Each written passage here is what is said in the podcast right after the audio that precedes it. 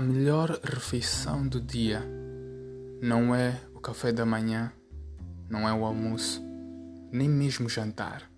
A melhor refeição do dia é um prato bem recheado com a palavra de Deus.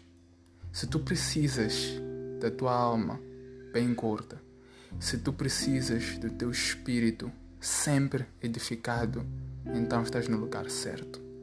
Melador traz para vocês as palavras doces da Bíblia, mas claro, sem esconder a amargura da verdade.